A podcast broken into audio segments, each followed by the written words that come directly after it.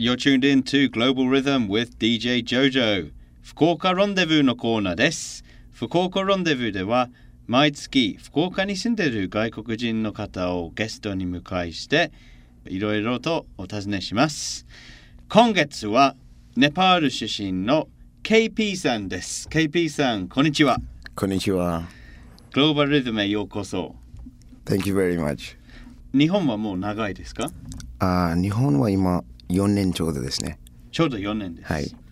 なるほどですね。で、その前はネパールにいましたでしょうか？あー日本の前は僕はアメリカにいました。アメリカですか。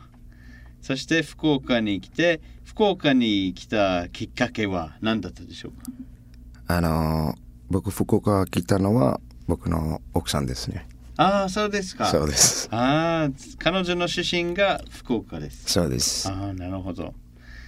なるほどですね。で、ニューヨークはずっと長く住んでましたか？あのーニューヨークは6年ぐらいとこれの前は9ヶ月はマイアミ。うんふん。So So you were away from Nepal for quite a long time before you came? yeah, almost 10 years it's been.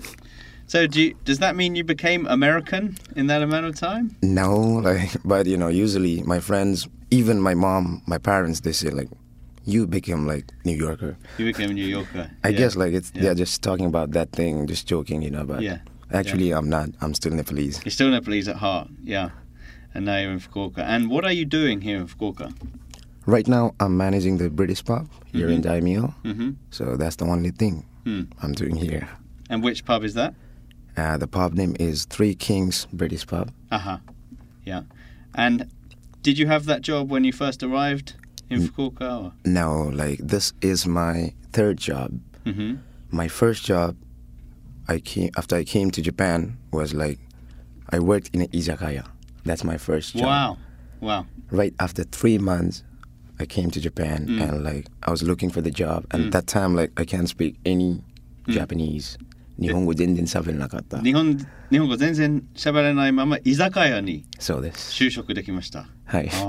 日本でそれを料理を実際そうです担当してたんですね。そうです。なるほど。あの、like my background is I did my bachelor's degree in hotel management Mhm. and I'm specialized in culinary arts. Mhm. So that's the reason actually like I went to America. I got a Mm. job うん in a carnival cruise. うんうん。 So to work there Mm. as a chef, I went there.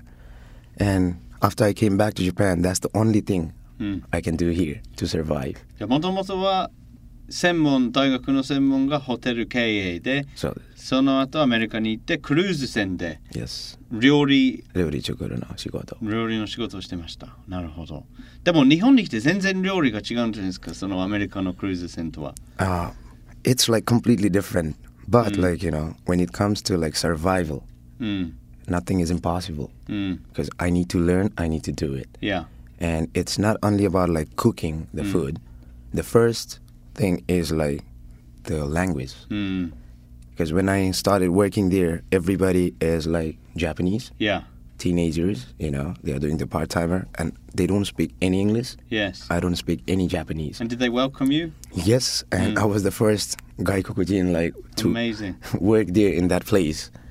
And what was the feeling of working in Japan compared to America? Did it feel much faster? なんかアメリカから来て日本の居酒屋で働くとなると一番最初にびっくりしたこう日本のことはやっぱりそのペースが速いとかサービスの 基準が違うとか。サービスとペースはペースもめちゃ速いし、うん、and the quality of the service,、うん、which is amazing.、うん、you know?、うん、初めてあのアメリカからここに来て、あのこんな感じのサービスとか見たらびっくりした。うん、例えば、いらっしゃいませとか、みんな、あの、how they take care of the customer, ん、やっぱりその日本のもてなしの文化が最初、そうですね。 Mm, なるほど.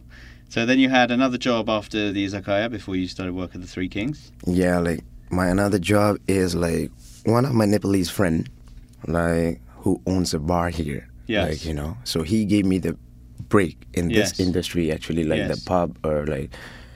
Yeah, I was just like working in izakaya and like he asked me like, why don't you join my bar? Yeah. You know, I will teach you about this bar Mhm. and everything. Come here and learn something, you know, once a Mm. week. So I went there and like あっちに行ってみんなネパール人も集まって、うん。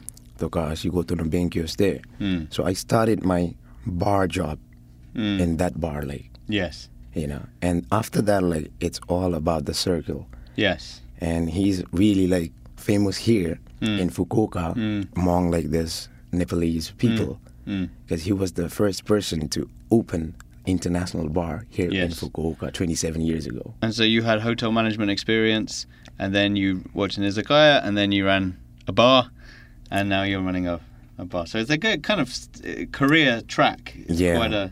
You stayed in the same industry. I will say like you know yeah I'm still like keeping up my industry but like I had a break for like almost 6 years when I was in New York. Hmm. That time I thought like okay enough.